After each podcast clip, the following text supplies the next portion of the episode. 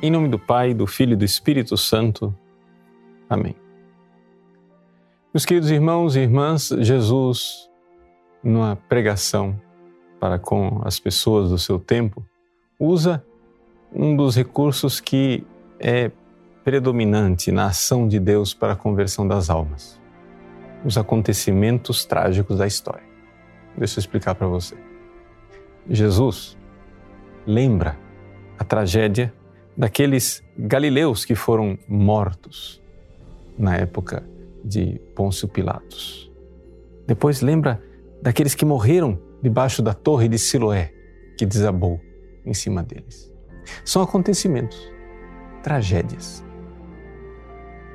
Exatamente nos acontecimentos, Deus nos leva a refletir.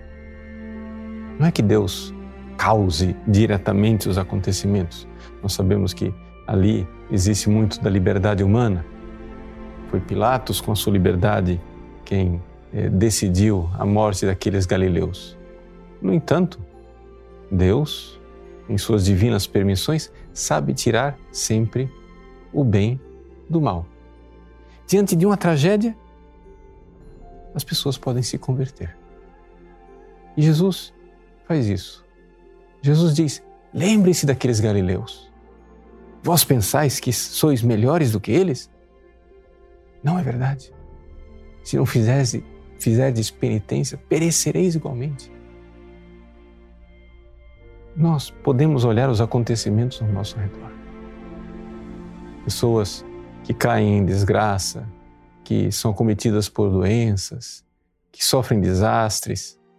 Todos esses acontecimentos mostram o quanto este mundo é passageiro.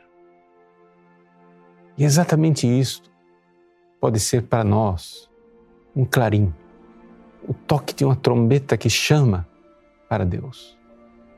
Os acontecimentos da vida podem e devem ser usados por nós como uma voz que nos chama para o alto, para olhar para as coisas eternas, para olhar para o julgamento final. Sim, por que não? Quando olhamos para nós mesmos, o nosso corpo, que vai envelhecendo, que vai ficando doente.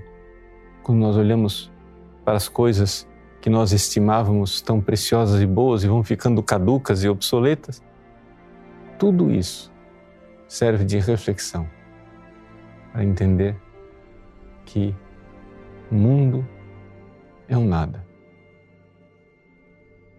Nós olhamos para a caducidade do mundo, o mundo que cai, o mundo que desaba, como a Torre Siloé. Mas existe uma rocha firme. O Senhor é a nossa rocha firme, onde nós podemos realmente construir a casa. Caem as tempestades, sopram os ventos e a casa continua de pé. Então, vamos fazer isso.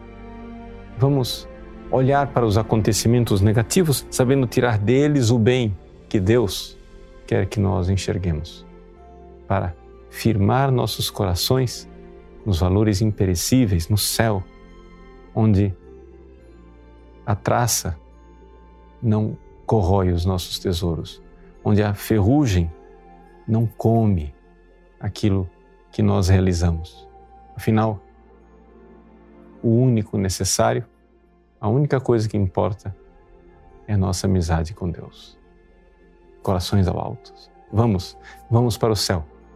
Um mundo que passa, mas temos uma herança eterna que não passa. Deus abençoe você. Em nome do Pai, e do Filho e do Espírito Santo. Amém.